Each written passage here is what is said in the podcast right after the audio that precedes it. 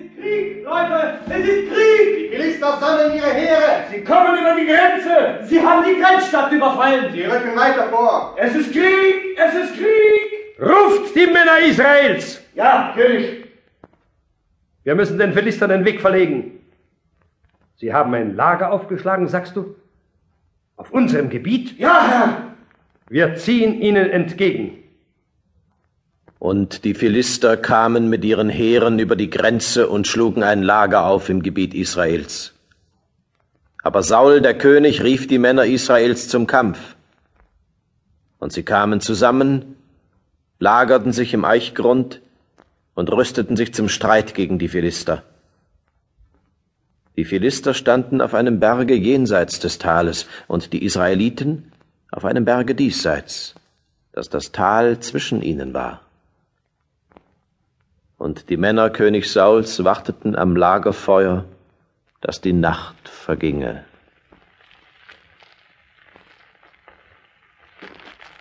Morgen früh beginnt die Schlacht. Sie sind stärker als wir. Hast du Angst? Angst? Nein. Es ist nur.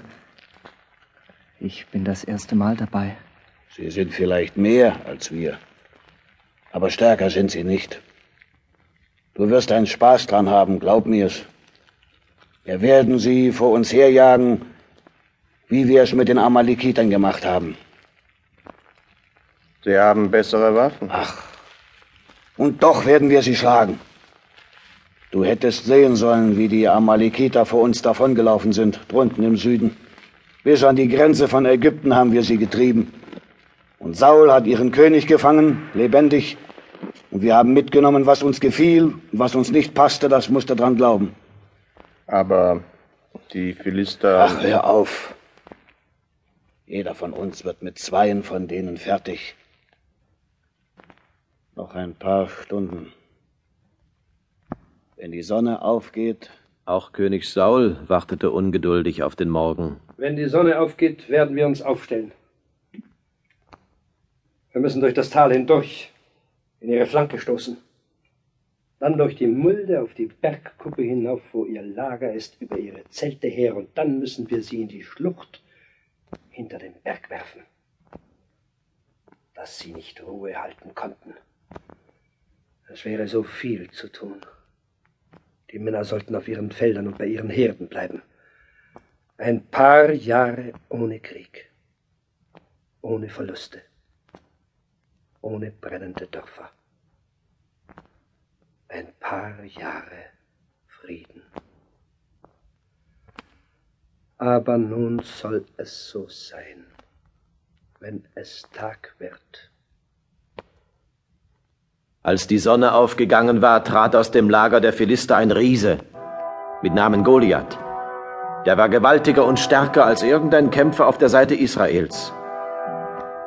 Sein eherner Helm, sein Schuppenpanzer, sein Beinharnisch, sein Speer und sein Schild waren größer und schwerer als alles, was die Israeliten an Waffen mit sich führten und was sie je gesehen hatten. Und Goliath kam mit seinem Schildträger auf das Heer der Israeliten zu und stand vor ihnen.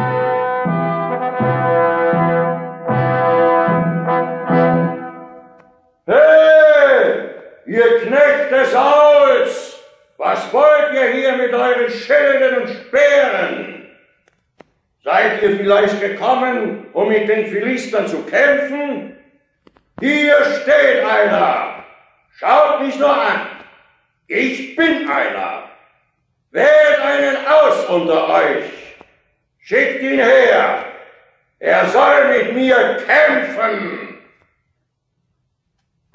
Es verbreitete sich Furcht unter den Männern Israels, als sie diese Herausforderung hörten. Wer wird es mit diesem Riesen aufnehmen? Das kann keiner von uns. Ach, der prahlt doch nur. Der prahlt nur? Dann geh doch du, Eliab. Ich? Ich überlege nur. Es ist bei mein Schild. Dein Schild meinst du sei zu schwach? Ich glaube, dass auch du dich zu schwach fühlst für einen solchen Kampf. Es sind ja auch noch andere bei uns, die. Andere? Ja. Ja, wie ist das zum Beispiel mit dem König? Ist es nicht zuallererst seine Sache? Soll Saul ihn doch schlagen, diesen Goliath?